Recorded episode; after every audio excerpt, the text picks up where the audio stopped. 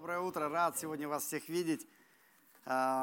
Скажите своему соседу спасибо, что молился вместе со мной. Да, отлично.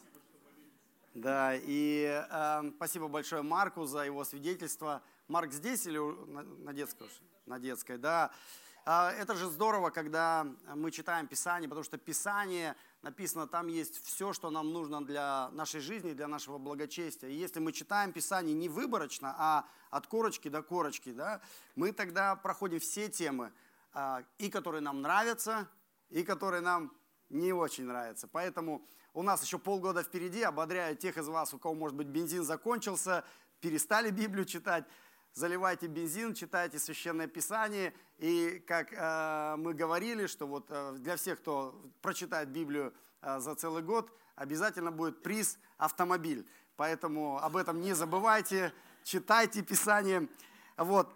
Сегодня, кстати, у нас будет одна из тех тем, а, кому, которая, может быть, кому-то очень сильно понравится, а кому-то, может быть, будет резать уши, но э, она в Писании, она в седьмой главе первого послания Коринфянам, и нам мы читаем через все письмо, поэтому мы будем читать сегодня все, что там написано, и думать, как это применимо к нашей жизни. Мы продолжаем с вами читать первое послание Коринфянам, и в прошлый раз э, мы читали уже вместе с Маликом, что э, апостол Павел пишет, наше тело – это храм Духа Святого, и поэтому никакая форма блуда э, неприемлема для христиан. А, почему апостол Павел пишет об, об этой ситуации э, в Коринфе? Потому что, с одной стороны, у них были люди, для которых, был, а, для которых блуд разных форм, расцветок был частью жизни, потому что они жили в языческом обществе, да, с одной стороны. И Павел учит их, что любая сексуальная активность вне брака неприемлема.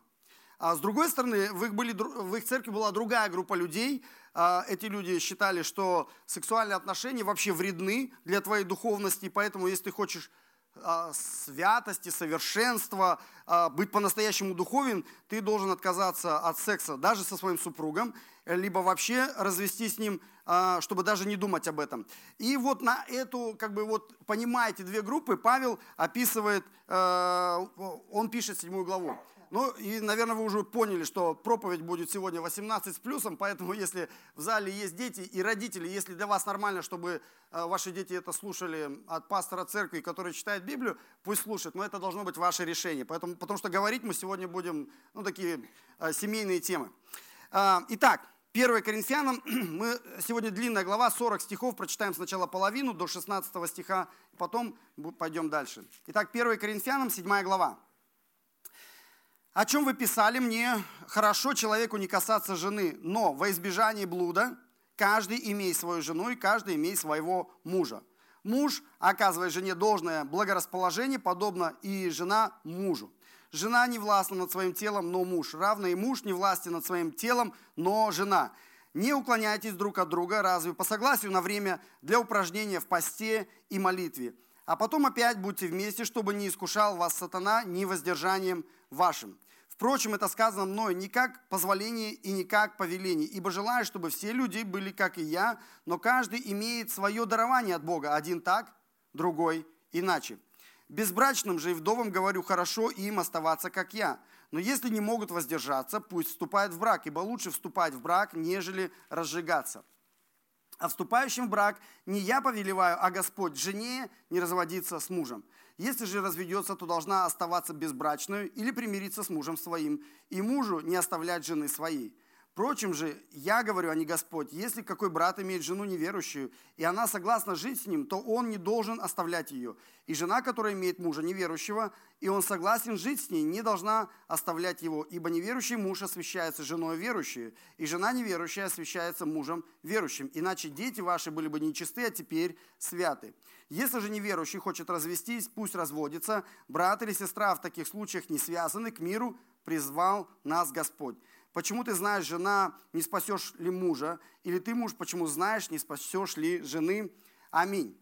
Но пока давайте здесь остановимся, потом будем читать дальше. А, давайте посмотрим, что вообще происходит. Да? А, мы видим две крайности, о которых я уже упомянул. С одной стороны, а, мы видим крайность блуд и разврат. Люди, которые считали внутри церкви, что секс с кем хочешь, когда хочешь и как хочешь. Другая крайность – это аскетизм. Люди, которые считали, никакого секса не должно быть, секс – это плохо. А, и Павел вот в этих 16 стихах обращается к четырем разным группам людей. То есть мы видим, сначала он обращается к женатым и замужним, а, у которых недостаточно сексуальных отношений внутри семьи, да, то есть это первый, пятый стих.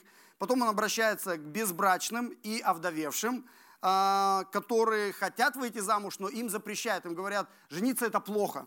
Он обращается к ним, это 6-9 стих. Третья группа людей, к которым он здесь обращается, это женатые и замужние а, с верующим супругом, но которых кто-то ободряет к разводу. Они говорят, вам нужно развестись. Это 10-11 стих. И последняя группа людей – это женатые замужние, верующие, но которые замужем или женаты на неверующих и их тоже ободряют к разводу. Да? Это 12-16 стих. То есть вот четыре группы людей, которым Павел адресует сегодняшние 16 стихов. Ну, давайте посмотрим, что Павел говорит этим людям. Во-первых, он обращается к женатым, замужним, а, у которых, а, которые не знают, ну вот, как им быть а, по поводу их супружеской близости. С 1 по 5 стих. И он, посмотрите, первый стих он говорит, о чем вы писали мне? То есть они спрашивают апостола, они спрашивают своего пастора о супружеской близости, о сексе, да? И это важно, да, когда нас какая-то сфера жизни интересует, куда мы обращаемся, извините, за источником информации. То есть мы э, Google, да, или все-таки Священное Писание, стараемся найти ответы в Священном Писании. И он говорит, вы мне писали, и я отвечаю, что я думаю по этому поводу. По поводу духовного аскетизма. А, и этот принцип звучит так. Хорошо человеку не касаться женщины. А, интимная близость, сексуальные отношения а, между мужем и женой – это плохо. Павел, скажи нам, вот весь мир нам говорит о сексе. То есть все, от, начиная от рекламы, заканчивая телевидению, все постоянно говорит нам о сексе, насколько секс это супер важно. Может быть, нам, верующим, вообще отказаться от сексуальных отношений? Павел отвечает им на это. Он говорит, хороший вопрос, вот что я думаю. Он говорит, нет, сексуальные отношения, а, близость между мужем и женой – это неплохо. Более того, это хорошо. Это дар от Бога, это благословение от Бога. Плохо, когда люди используют этот дар не по назначению, вне контекста семьи, вне контекста мужа и жены. Бог создал Адама и Еву таким образом, чтобы у них были сексуальные отношения. Секс – это дар Бога для супругов. Поэтому Павел пишет, он говорит, каждый муж имей свою жену, каждая жена имей своего мужа. Но мы понимаем, что под словом «имей» речь идет о супружеской близости. Я вижу, что у нас много мужей в зале. Вам есть очень важная заповедь. Мужья, имейте свою жену. Да? Аминь. Да, это хорошая заповедь, она многим мужьям нравится. А, и это хорошо написано, когда человек, здесь написано, хорошо, когда человек, муж касается свою жену, ну и не только касается, да а, ко всем женам в зале у вас тоже заповедь, к вам тоже заповедь, каждая жена имей своего мужа. И какой будет результат? Здесь написано, тогда не будет блуда в семье, не будет блуда в церкви, если у мужа и жены будут гармоничные сексуальные отношения. То есть если секс, ну давайте подумаем просто логически, если секс, мы верим, что это дар от Бога, благословение от Бога для мужа и жены, то э, с этой точки зрения – Самые лучшие сексуальные отношения должны быть не у последователей там, Камасутры, не у каких-то порноактеров или безбожных блудников. Да? Самые близкие, самые гармоничные сексуальные отношения должны быть у верующего мужа и у верующей жены. Ну правильно же, логично, если это дар от Бога. Вот, поэтому я просто вспомнил фильм, старенький фильм такой из 90-х, по-моему, «В богатстве и бедности». Там а, пара юристов, муж и жена убегают из Нью-Йорка, там какие-то у них проблемы с деньгами, во всех жи- сферах жизни проблемы. Они убегают в деревню, где живут верующие, и вот поселяются на одной ферме. Видел кто-то этот фильм? Нет? Ну, посмотрите, старенький такой, смешной. И вот а, этот муж, жена, у них много детей, работают на ферме, а, они, по-моему, амиши еще, на быках там пашут. И вот они пашут, работают целый день, и потом, а, когда вот эти вот, э, значит, нью-йоркские э, юристы спать ложатся вечером, они слышат, как на втором этаже каждый вечер скрипит кровать. И они такие думают, вот это да. Ну, то есть, вот ну, как бы картина такая, идиллия, да, деревенская идиллия, счастливая семейная жизнь верующих людей. Вот. Но немножко смешно, но, но это, это объясняет, как бы, ну, вот, гармонию в отношениях. И поэтому Павел учит верующих Каринской церкви. А, в третьем стихе написано, муж, оказывай жене должное благорасположение. Мужья, это слово для вас. Что значит должное благорасположение? То есть речь идет о интимной близости, да? То есть речь идет об удовольствии. На современном языке это называется оргазм. Да? То есть здесь написано, есть заповедь, что муж должен удовлетворять свою жену, в данном случае сексуально, в том числе сексуально. И это очень важно. Обычно принято считать, что э, сексуальное удовлетворение это только для мужчины. Да? Ну, то есть это совершенно неправильно. Писание говорит, в первую очередь обращается к верующим мужьям, что мужья, ваша ответственность заботиться о сексуальном удовлетворении вашей жены. Вам нужно знать, как сделать ей приятно. Если не знаете, поговорите с ней, спросите ее, научитесь у нее. Это заповедь от Бога для вас. Жены в зале, вам тоже слово подобно и жена мужу. Что это значит? Жена оказывает мужу должное благорасположение. Здесь все проще, как бы, да, но все равно, на всякий случай спросите у своего мужа, что и как ему нравится. Понятно, что в нашей культуре об этом не принято говорить. Муж и жена, некоторые муж и жена живут по 50 лет вместе, никогда на эту тему не говорят. Это табу, и это проблема. Потому что если ты не спросишь, если вы не поговорите друг с другом на эту тему, а, важную тему, но щепетильную, да, вы не будете знать. То есть другого способа нет. Невозможно отгадать. Нужно сесть спокойно и поговорить. Что тебе нравится, как тебе нравится, как я могу сделать тебе приятно. То есть нужно об этом говорить. А, песнь песней. А, прочитайте, может быть, вместе муж, жена. Суламита говорит, что ей нравится, что ей нравится, как ей нравится, как она хочет. Ласки твои больше, нежели вино. Да лобзает он меня лобзанием уст своих. Возлюбленный мой у груди моей пребывает. Левая рука его у меня под головой, правая обнимает меня. Да, ну то есть э, Суламита очень подробно там описывает, э, что и как ей нравится. И я хочу, чтобы вы поняли, сегодня у нас вообще, ну, как бы не лекция о сексуальном просвещении, да, то есть это не, это не, э, мы просто читаем текст, что здесь написано, объясняем, потому что понятно, что э, сексуальные отношения, они намного больше, чем то, что здесь написано, поэтому мы не все сферы с вами э, обсудим сегодня, но хотя бы то, что здесь написано, мы можем понимать. И если у вас есть вопросы, э, братья, можете подойти ко мне или к старейшинам посоветоваться, Сестры тоже не стесняйтесь к своим, э, подойдите к сестрам, кто, эм, кто может вас проконсультировать в этом сфере. Ну, то есть, самое главное, говорить об этом муж, жена, чтобы имели э, хороший разговор. Итак, теперь очень важный вопрос на основании этих стихов. Как супруг должен реагировать на сексуальное желание своего супруга? Здесь написано, должен соглашаться. Да? Любовь если мы любим друг друга, любовь говорит, я, делаю, я сделаю то, что тебе нравится. То есть здорово, когда э, супружеской близости одновременно хотят два супруга, но это бывает очень редко. Да? Что, если секса хочет один из супругов?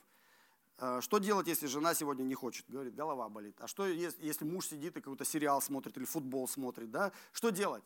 Ну, то есть не догадаются. Нужно идти и просить. А, и это не эгоизм, это любовь. Здесь написано, э, кто решает, будет сегодня у нас интимная близость или нет. На основании этих стихов кто решает? Тот, кто хочет. Если у тебя есть желание, иди, говори о своем желании своему супругу, своей супруге. Второй написано, должен оказать должное благорасположение. Конечно, есть исключения, понятно, всякое бывает, есть исключения, но эти исключения не должны быть правилом. Ну, то есть, грубо говоря, 10 к 1. да, то есть, э, один раз из 10 там может быть исключение. Вот, то есть, если муж хочет э, интимной близости, э, супружеской близости, написано в 4 стихе, жена не властна над своим телом, но муж. А если жена хочет э, супружеской близости, написано, муж не властен над своим телом, но жена. То есть, кому принадлежит тело жены? Здесь написано мужу. Какая часть тела жены принадлежит мужу? вся, вся, все, поэтому жены, вот, не стесняйтесь своего тела, оно принадлежит мужу, он э, его любит, э, он вас любит. Э, кому принадлежит тело мужа, здесь написано жене. Какая часть тела мужчины принадлежит жене? Вся. Все тело принадлежит, поэтому мужья, не запускайте свои тела, почаще мойтесь. Вот. Э, потому что ваши тела не принадлежат вам, они принадлежат вашей жене. Ну, во-первых, Господу, во-вторых, вашей жене. Поэтому Павел говорит, не уклоняйтесь, братья, сестры, муж и жена, не уклоняйтесь друг от друга, не воруйте друг у друга. Потому что здесь написано, что сексуальные отношения, супружеская близость важнее любых дел в жизни. Важнее посуды, важнее детей, важнее телевизора, важнее уборки. Все надо отложить, если есть желание. Вот. Но а, есть, здесь написано, что есть в жизни христианина одно что-то, что, что есть важнее а, супружеской близости. Что это? Да, в пятом стихе написано, это ваши отношения с Богом. А, то есть Иисус для верующей семьи важнее, чем супружеская близость. Это, э, поэтому есть время, когда верующий проводит и должен проводить. Я надеюсь, что вы все проводите время в духовной дисциплине, в слове, о чем Марк сегодня говорил, в молитве, в посте. И Павел говорит, что это не самое лучшее время для супружеской близости. Да? Позвольте по обоюдному согласию закончить свои духовные дисциплины, потом вперед. Да? И Павел говорит, что это единственная причина, но не для отказа супругу или супруге в сексуальных отношениях, а для того, чтобы отложить эти отношения на, а, на попозже. Когда закончится молитва, когда закончится духовная дисциплина. А потом написано, опять будьте вместе, отложите все остальное, там посуда, телевизор и так далее, и так далее, а, чтобы все было хорошо. И дальше, ну вот как бы он говорит о том, чтобы не было искушения от дьявола. На самом деле а, целей у супружеской близости несколько. Во-первых, о том, о чем Павел уже сегодня писал, это удовольствие, это э, взаимное удовлетворение. Э, и помните, когда Бог сотворил, Он сказал, это хорошо весьма. Это хорошо весьма, что муж и жена в браке, в семейных отношениях, в супружеской близости могут испытывать удовольствие. Э, так создал нас Бог, чтобы мы испытывали при этом удовольствие. Вторая цель – это единство. Написано, чтобы двое стало одна плоть. А, это сверхъестественное единство, и в предыдущей главе а, Павел, именно поэт, это его основной аргумент. Ваше тело – храм Духа Святого. Не совокупляйтесь блудницей, потому что вы становитесь блудницей одной плотью. Вот и чем больше женщин и мужчин в жизни человека, то есть его плоть разрывается, потому что это сверхъестественное мистическое единение происходит между а, мужем и женой. Так было с самого начала. Помните, написано, Адам познал свою жену это не просто как бы э, физическое единение, это вот, ну, вот такое на, на мистическом уровне единство между мужем и женой, а, когда люди так познают друг друга.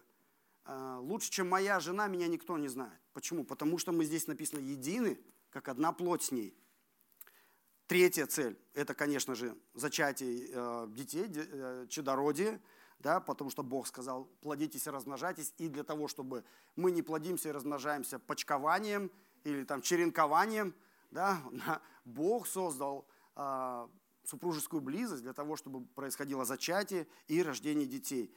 А, еще одна цель – это утешение во время, когда у человека стресс, а, напряжение какое-то. Если вы помните, Бытие 24 главе, там у Исаака был большой стресс по поводу смерти матери, да, и он вошел к жене своей, написано, и вел ее Исаак в шатер свой, и утешился по печали матери. Да, а еще одна, один хороший пример на эту тему, это а, когда второй царств, 12 глава, и утешился Давид Версавию, и вошел к ней и спал с ней. Да, то есть у Давида тоже очень сложный период был, но вот эта супружеская близость помогла ему снять этот стресс, помогла ему получить утешение. Ну и пятая цель, о которой в сегодняшнем тексте написано, в пятом стихе, это защита семьи от дьявола. Он, он пишет, да, муж имеет жену, жена имеет мужа, чтобы а, вам иметь защиту от дьявола. Потому что у сатаны много вариантов заменить гармоничные сексуальные отношения между мужем и женой другими отношениями. К сожалению, люди а, на это идут, к сожалению, семьи разрушаются из-за этого. А, это не единственная причина, но это одна из причин. Итак, вот что Павел говорит, первый блок. Это замужним, женатым, верующим мужьям и женам. Но не все же в церкви там были женатые, замужние. Что делать, если человек безбрачный или овдовевший? И а, хочет выйти замуж, хочет жениться, но ему запрещают, говорят, это плохо. А, это вторая группа, к которым обращается Павел, это с 6 по 9 стих. И он говорит, в 6 стихе он говорит, жениться это а, не заповедь, это хороший вариант для верующего человека, но не единственный. Другой вариант, он говорит, жить как я. А, Павел был а, не женатым, и он говорит, у каждого своя судьба, каждый должен понимать, какое у него призвание. И он говорит, вы должны понять, что безбрачие – это не проклятие. Безбрачие – это просто реальность. Павел был безбрачным, он не был проклятым. Иисус был безбрачным, он тоже не был проклятым. И никто из нас не начинает свою жизнь в браке. Мы все рождаемся безбрачными, мы все рождаемся э, только потом, да, со временем. Кто-то выходит замуж, кто-то женится, кто-то, к сожалению, разводится, а кто-то вдовеет, а, а кто-то никогда не вступает в брак. Таких очень мало, на самом деле. Я знаю, что для молодежи большой страх, я никогда не выйду замуж, я никогда не женюсь. Тебе страшно это. По статистике 99,9 все выйдут замуж и все женятся, не переживайте. Вот. А, не живите в этом страхе. А, есть, конечно, единицы, которых Бог к этому призвал. А, так же, как апостол Павел был призван к этому быть безбрачным. Но это его судьба. И Павел говорит, у каждого своя судьба, свой дар, свое призвание. И если Бог хочет, чтобы у вас была семья, не, с одной стороны, не торопитесь, не забегайте вперед батьки, да, то есть ждите от Господа, придет день, и Бог даст, не, при, не принимайте глупых решений, необдуманных, непромоленных решений, не посоветовавшись с вашими духовными наставниками, чтобы потом всю жизнь мучиться в несчастливом браке и чтобы дети ваши потом мучились. Да? То есть, к сожалению, такие примеры есть. Не торопитесь с одной стороны, с другой стороны, но не сидите, вот если вы чувствуете, что все, вы уже готовы духовно, физически, эмоционально, финансово готовы, ну, не надо сидеть и молиться дальше. То есть нужно что-то делать по этому поводу, да? А, молиться, двигаться, советоваться, смотреть по сторонам, знакомиться, да? А, вот. Ну, то есть, как бы обе крайности для э, верующего человека э, нужно понимать. А, но если все-таки человек безбрачный, как жить в безбрачии? Павел говорит, так же, как и женатым, в восьмом стихе он пишет, без греха.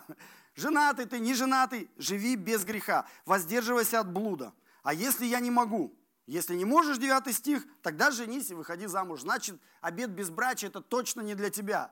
Если ты чувствуешь, что у тебя есть желание, а, значит женись. Молись, готовься, советуйся и двигайся вперед. Потому что жениться и выходить замуж – это неплохо, это хорошо. Наоборот, запрещать вступать в брак – это бесовское учение. Вот что говорит Павел в первом послании Тимофею, в 4 главе он пишет. «Дух же ясно говорит, что в последние времена отступят некоторые от веры, внимая духом обольстителям и учением бесовским, запрещающим вступать в брак. Павел говорит, если кто-то запрещает вступать в брак, это бесовское учение. Это он обращается к безбрачным овдовевшим. Третья группа людей, кому он обращается, это женатые, замужние, а замужем или женатые э, с верующими людьми, которых кто-то ободряет к разводу. Они сами, может быть, так ободряют, или родственники ободряют. А, и вот что он говорит. Он говорит, если ты уже женился и вышел замуж, а, человек говорит, ну я вот такой духовный, что мне вот сексуальные отношения больше не нужны. Тогда зачем вообще, а, зачем мне нужна жена или зачем мне нужен муж, нужно развестись? Павел говорит, нет. В 10 стихе он говорит, нет, семья не создана для секса. Да? А, разводиться нельзя. Это, и он говорит, это не мое мнение, это заповедь Иисуса, и он ссылается на Евангелие от Марка, 10 главу.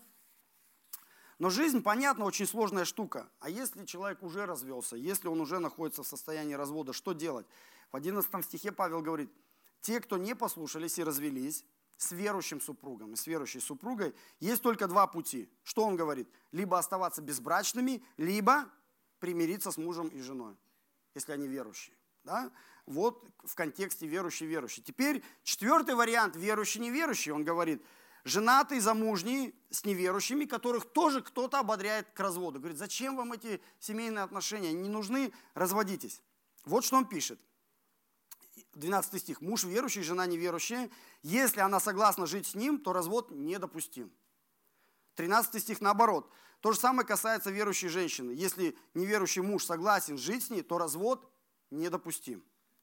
Какая причина? В 14 стихе он объясняет причину. Он говорит, освящение жизни неверующего супруга через жизнь верующих. Как, каким образом? Через влияние.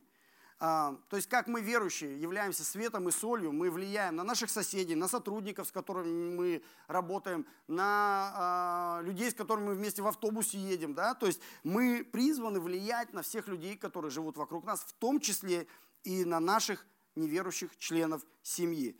А, в том числе и на детей здесь написано.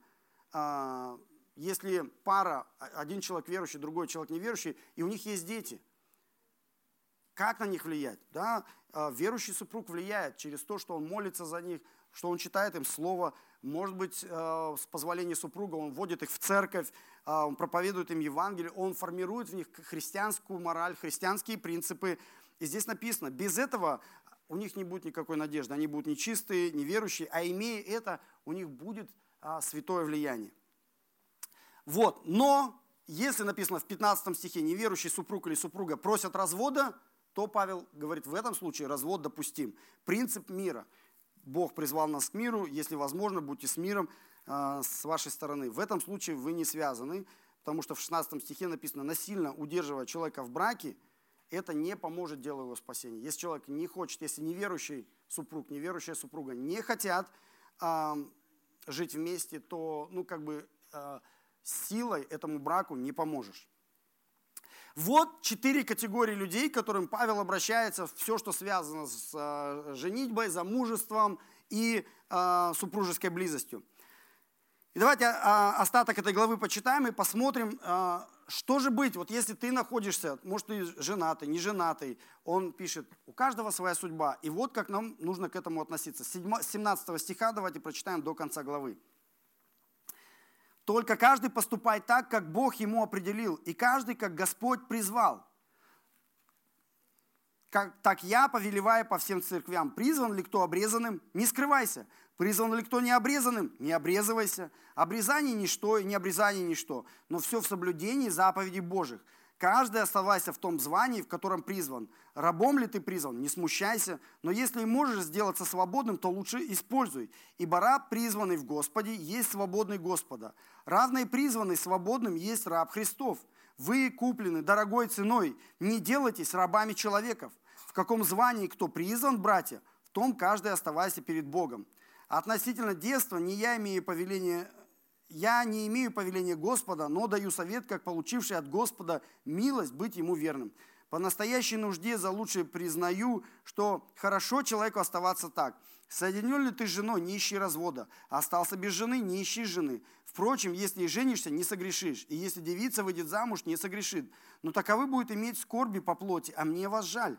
Я вам сказываю, братья, время уже коротко, так что имеющий жен должен быть как не имеющий, плачущий, как не плачущий, и радующийся, как не радующийся, и покупающий, как не приобретающий, и пользующийся миром сим, как не пользующийся, ибо проходит образ мира сего. А я хочу, чтобы вы были без забот. Не женатый заботится о Господнем, как угодить Господу, а женатый заботится о мирском, как угодить жене. Есть разница между замужней и девицей. Незамужняя заботится о Господнем, как угодить Господу, чтобы быть святою и телом, и духом. А замужняя заботится о мирском, как угодить мужу. Говорю это для вашей же пользы. Не с тем, чтобы наложить на вас узы, но чтобы вы благочинно и непрестанно служили Господу без развлечений. Если же кто почитает неприличным для своей девицы то, чтобы она, будучи в зрелом возрасте, оставалась так, то пусть делает как хочет, не согрешит. Пусть так, таковые выходят замуж. Но кто непоколебимо тверд в сердце своем, и не будучи стесняем нуждою, но будучи властен в своей воле, и решился в сердце своем соблюдать свою деву, тот хорошо поступает. Посему выдающий замуж свою девицу поступает хорошо, а не выдающий поступает лучше. Жена связана законом, доколе жив муж ее. Если же муж ее умер, свободно выйти за кого хочет, только в Господе. Но она блажение, если останется так, по моему совету. А, а думаю, и я имею дух Божия. Аминь. Сегодня у нас длинный отрывок, но давайте просто коротко. О чем идет речь? А, Павел говорит здесь а, вывод простой. Он говорит, знайте вашу судьбу. Самое главное, не обрезанный вы, не обрезанный, женатый, не женатый, раб, свободный. Самое главное, знайте, кто вас призвал. А кто вас призвал, он говорит? Иисус Господь. И для чего Он вас призвал? Чтобы вы поступали так, как Он определил, чтобы вы жили по Его заповедям. Вот самое главное. Все остальное не имеет никакого отношения к вашей духовности, к вашим отношениям с Богом. Женатый вы, не женатый, раб вы, свободный. Что там еще было? А, обрезанный, не обрезанный это никак не добавляет твою духовность и никак не убавляет твою духовность. Вот эти три э, группы он говорит. То есть обрезанный, не обрезанный, раб свободный, женатый, не женатый. Да? Э, к трем группам обращается. Он говорит, знайте свою судьбу, знайте свое призвание и живите в соответствии с этим призванием. То есть сначала он обращается вот эту тему обрезанный, не обрезанный. У них были язычники в церкви, у них были верующие из иудеев. Часть была обрезана, часть не обрезаны. Он говорит, если э, если ты обрезан, не скрывайся, да, и к необрезанным, если ты не обрезан, ну, не, это, не делай обрезание. Почему? Потому что, ну, конечно, то есть популярные римские бани были, вот, э, мужчины приходили, вот, э, над кем-то в банях насмехались, да, они слышали усмешки в свою сторону. Э, а, это, они обрезанные. С другой стороны, популярное было лжеучение, что для супердуховности тебе обязательно нужно что-то отрезать, да? И Павел говорит, это, это заблуждение. Если ты себе что-то там отрежешь, а, ты от этого более духовным не станешь. Поэтому как ты призван, так и живи. Обрезание или не обрезание не влияет на твою духовность. Это не мешает Иисусу прийти в тьму и спасть, спасти тебя из тьмы в чудный свой свет. Второй, кому он обращается, это рабы свободные. То же самое он говорит, раб, не смущайся. Конечно, было стыдно. То есть, если ты сидишь, рядом с тобой человек сидит, который получает там 2000 долларов в месяц. Ты сидишь, получаешь 70 э, тысяч, да? И ты думаешь, ну как, он верующий, я верующий. Ну, наверное, он более духовный, а я какой-то вот бедный, нищий, у меня зарплата маленькая. Павел говорит, не смущайся своего экономического положения, не смущайся. Можешь улучшить, улучшай. Но человек получает 3000 долларов и 70 тысяч тенге, это никак не влияет на твою духовность и на твой доступ к Богу и к Его благодати. Да? Он говорит, почему? Потому что на самом деле мы все рабы. Здесь он говорит, мы все рабы Иисуса. И разницы духовной между рабом и свободой нет никакой. У всех одинаковый доступ к Богу.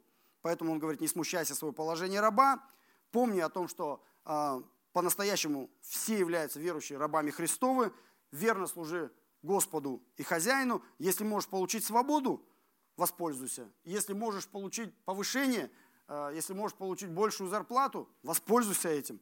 Но это не формирует твою духовность. И третье, он обращается к холостым и женатым. То же самое. Он говорит, кто-то думает, что вот только женатые духовные, а другие думают, наоборот, только неженатые духовные. Он говорит, это вообще не важно. И те, и другие имеют одинаковый доступ к Богу. 25-40 стих.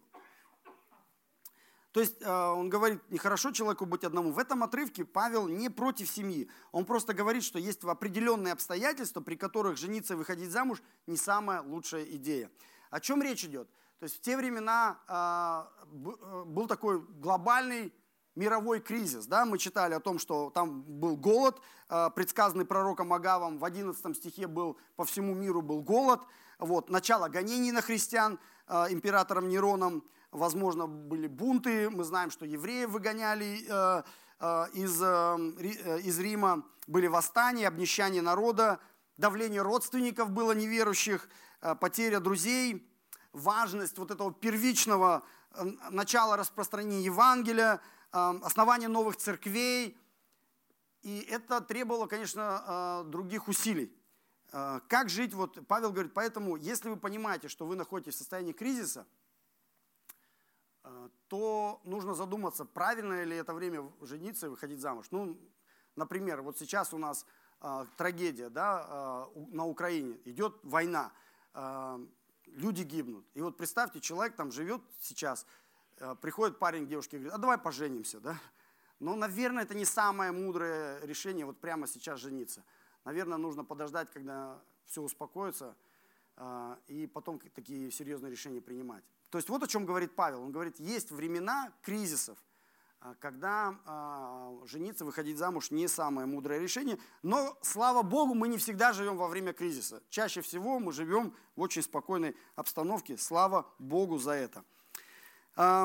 И что он говорит? 27-28 стих. «Женатый, не ищи развода, это не поможет твоей духовности. А вдовел, не ищи жену слишком быстро, если это не самое подходящее время. Но если женишься, твоей духовности это не повредит, он говорит.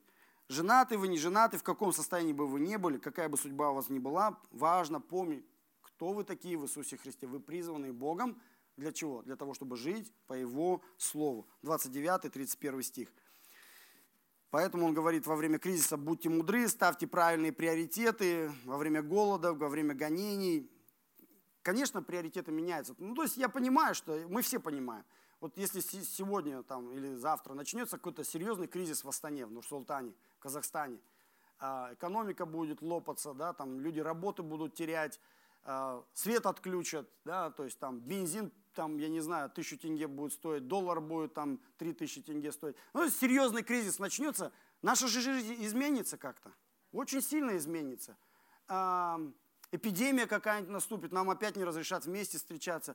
И такие моменты, конечно, нужно понимать, что приоритеты будут меняться. У людей будет вопрос, где взять кусок хлеба. То есть мы уже не будем думать, как бы нам в Турцию, на какой курорт бы нам съездить, да? А мы будем думать, а где, чем мне завтра детей кормить? И, конечно, твой стиль жизни изменится. Именно об этом Павел и пишет. То есть всему свое время. В моменты кризиса, конечно, мы будем вести себя по-другому. И приоритеты будут другие. Вот. Поэтому э, он говорит, поэтому понимайте свое призвание. Что-то в церкви женатые могут лучше делать, чем неженатые. Э, что-то неженатые могут лучше в церкви делать, чем женатые. Это всегда так было и так будет. Но приоритет для любой категории верующих, 32-34 стих, это верно служите Господу. В каком бы вы состоянии ни были, раб, свободный, обрезанный, необрезанный, женатый, неженатый, верно служите Господу в том звании, в котором вы призваны. Аминь. Аминь. Ам...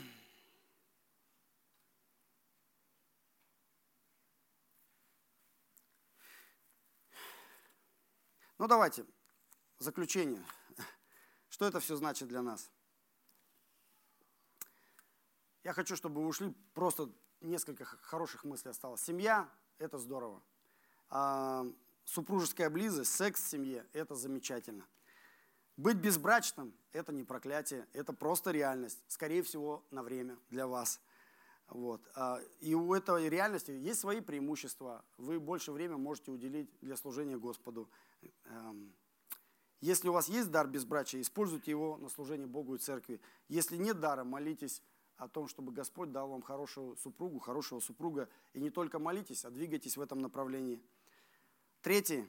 Развод – это всегда трагедия. Всегда трагедия. Люди всегда страдают, потому что, как мы уже сказали, люди соединились в одно целое. И теперь разорвать это а, будет больно всем. А, поэтому если есть проблемы в вашей семье, а они всегда есть, а, нам надо искать пути мира и благочестиво влиять своим поведением на наших супругов. И ищите консультирование, ищите информацию, молитесь за эту ситуацию. Не относитесь к разводу просто так, а, разведемся.